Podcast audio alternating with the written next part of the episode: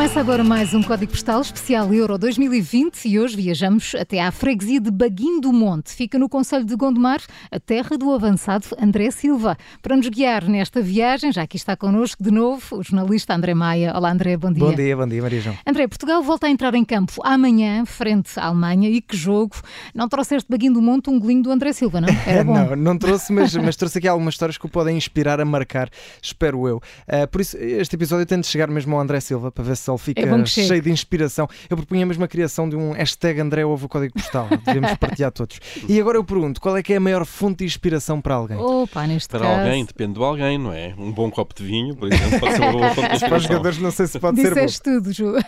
Não, eu acho que a maior fonte de inspiração, uh, apesar dessas boas sugestões, a melhor é mesmo, não há nada que nos inspire tanto como um beijinho dos nossos avós. fico todo vaidoso por ter cá, porque ele nasceu aqui à minha beira e toda a gente fala e a gente fica babado. é?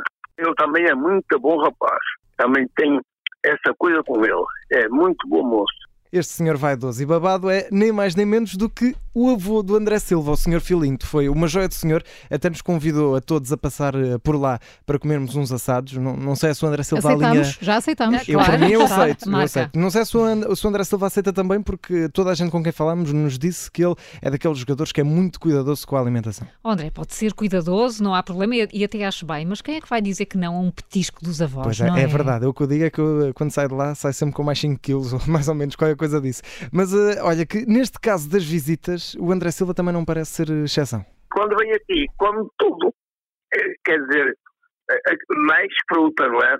Mas aqui como eu tenho um forno e vou fazer alguma coisa no forno, ele também vai se adaptando à coisa. Mas lá, lá, eu já estive com ele lá fora, não, lá é, é aquela regra que ele tem, e claro, e, e está habituado àquilo e pronto. Eu não sei por vocês, mas eu com isto do forno fiquei eh, convencido. Por mim, agendávamos essa ida a Baguinho do Monte, íamos todos numa caminhonete e fazíamos uma almoçarada com o avô Filinto. André, isso é, se calhar é muita coisa, não é? Aquilo era, virava quase uma cantina. Já viste, já viste a quantidade de comida que o senhor tinha que fazer, não era muita gente. É verdade, mas eh, sobre isso não te preocupes, Paulo, porque cheira-me que não seria grande desafio para ele. Pois não, Sr. Filinto? Não, não, eu tenho, tenho 14 netos e 7 filhos, E são de todos maneira que eu tenho que andar a segurar.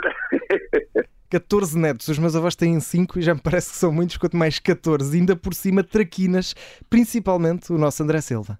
Não, era traquina, como o irmão, eu também tenho um irmão que é traquina. E eles todos, felizmente, parece que nasceram todos da mesma gamela, são todos traquinas. E nunca, nunca partiu nada aí em casa a jogar? Não, não, mas eu como era um bocado severo, eles guardavam-me respeito. E, e, e, claro, andavam sempre fugidos de mim, que era por causa de, de eu no, não? Eu aposto que foi aqui que o André Silva começou a treinar velocidade. Foi a fugir ao avô depois das, das traquinices. Mas André, então o avô Filinto viu o primeiro jogo do Euro? Viu, sim, senhor Júlio. Viu, até tirou as suas conclusões. Esta aqui é para o nosso selecionador, porque Mr. Fernando Santos, o avô Filinto, diz que pôs o André Silva demasiado tarde. Portanto, ponha lá o rapaz amanhã contra a Alemanha a jogar, que ele até já está habituado a marcar aos alemães, e, e não vai dar também uma coisinha ruim ao avô Filinto, até porque, depois de tudo isto que ouviram, que idade é que davam ao avô do André Silva? Eh, 90. Muito Com lúcido. 14 netos. 14 netos, eh, e- 75. e cinco 75. filhos. A Maria João está certa. É 90. 90 certos. 75 com 14 netos. então quantas? Pode ter casado aos 15, não é? Pois Foi- mas bem. são mesmo 90? São 90, vai Uau. fazer 91, eh, disse-me Ai, ele, que e giro. portanto está, está muito bem conservado. Estes Isso- assados também. já. É, exatamente. Mas eh, se o André Silva seguir as pisadas do avô, vamos ter jogador por muito tempo eh, com, esta, com esta idade. Está muito bem conservado o avô e o André, esperemos que também.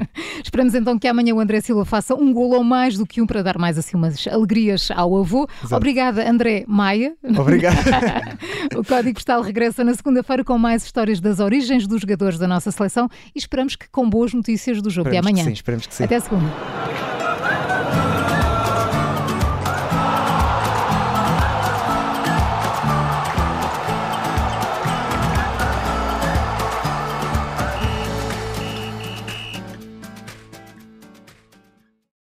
Obrigada por ter ouvido este podcast. Se gostou, pode subscrevê-lo, pode partilhá-lo e também pode ouvir a Rádio Observador online em 98.7 em Lisboa e em 98.4 no Porto.